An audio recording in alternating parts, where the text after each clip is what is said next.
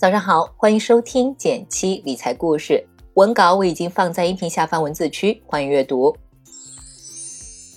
假期前，网上有件事儿很火，一位大连的老太太想去券商一夜不销户，结果被告知账户里有五百万元，这是怎么回事呢？原来，早在二零零八年的时候，老太太买入了五万元长春高新股票，后来因为常年生活在海外，她就把这事儿抛诸脑后。甚至忘记了股票账户的密码，一时间网友们都炸了，纷纷感叹：选好公司长期投资是真的好赚钱。话是没错，但是对于老太太这件事儿，我有一些不同的看法。还有一件要紧事被大家忽略了，今天咱们来盘一盘。让我们先把时间拉回到二零零八年，老太太买它的时候，它还是一家房地产公司。十多年的时间，股价翻了那么多倍，背后的原因是什么呢？对它贡献最大的是长春高新在二零一九年收购的子公司金赛药业。这家子公司核心产品是儿童生长激素，这些年来发展十分迅速。从二零一二年到二零二零年，净利润从两点五九亿到二十七点六亿，翻了十倍。而长春高新在二零零八年的时候，净利润才两千多万。到二零二零年，净利润三十亿左右，增长幅度高达一百五十倍。那老太太能翻一百倍，也就不奇怪了。现在来看长春高新，你也会发现它的主营业务是生物医药。然而，不论你在二零零八年做怎样的研究，都无法预知长春高新会从一个房地产公司转行做医药。老太太呢，买完之后就再也没开过账户了，更别提中间的业务转型，她肯定是不知道了。与其谈价值投资，不如给老太太说一声运气真好。大部分时候，我们分不清到底是靠实力还是靠运气来获得的成就。比如去年有很多朋友买了消费和新能源这两个大热品种的基金，涨得多赚得多，在朋友圈里晒收益的也不在少数。涨的时候很开心，叫亲朋好友投基金，觉得是自己投资品选得好，找对了基金经理等等。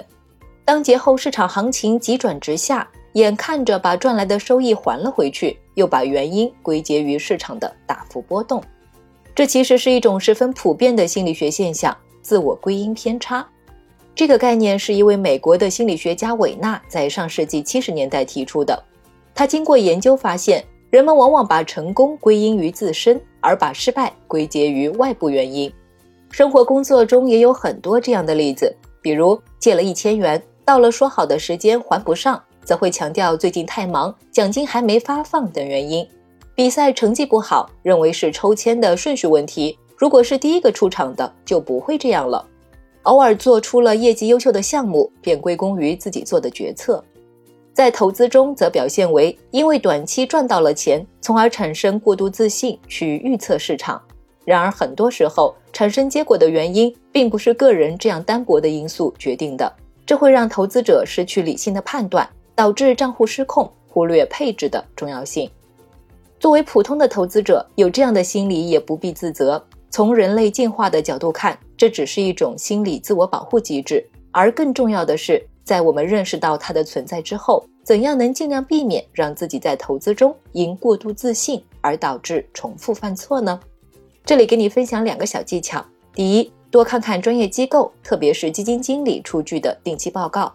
每个季度结束，基金经理们都会在定期报告中说明自己对市场的看法。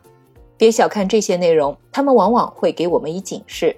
比如去年末，大家投资情绪都很高涨的时候，基金经理们反而比较谨慎克制。十五年的老将富国基金朱少醒说自己不具备精确预测市场短期趋势的可靠能力。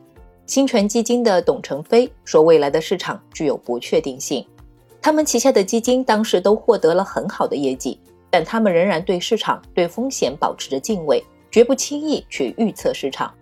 第二，对于账户的股债配置要有明确的规则，并定期复查，比如给自己设定的目标是债券基金百分之六十，权益基金百分之四十。”每过一年就去盘点一下自己账户的股票基金、债券基金的比例是否还维持在原来的范围，这样就可以有效避免账户失控的情形。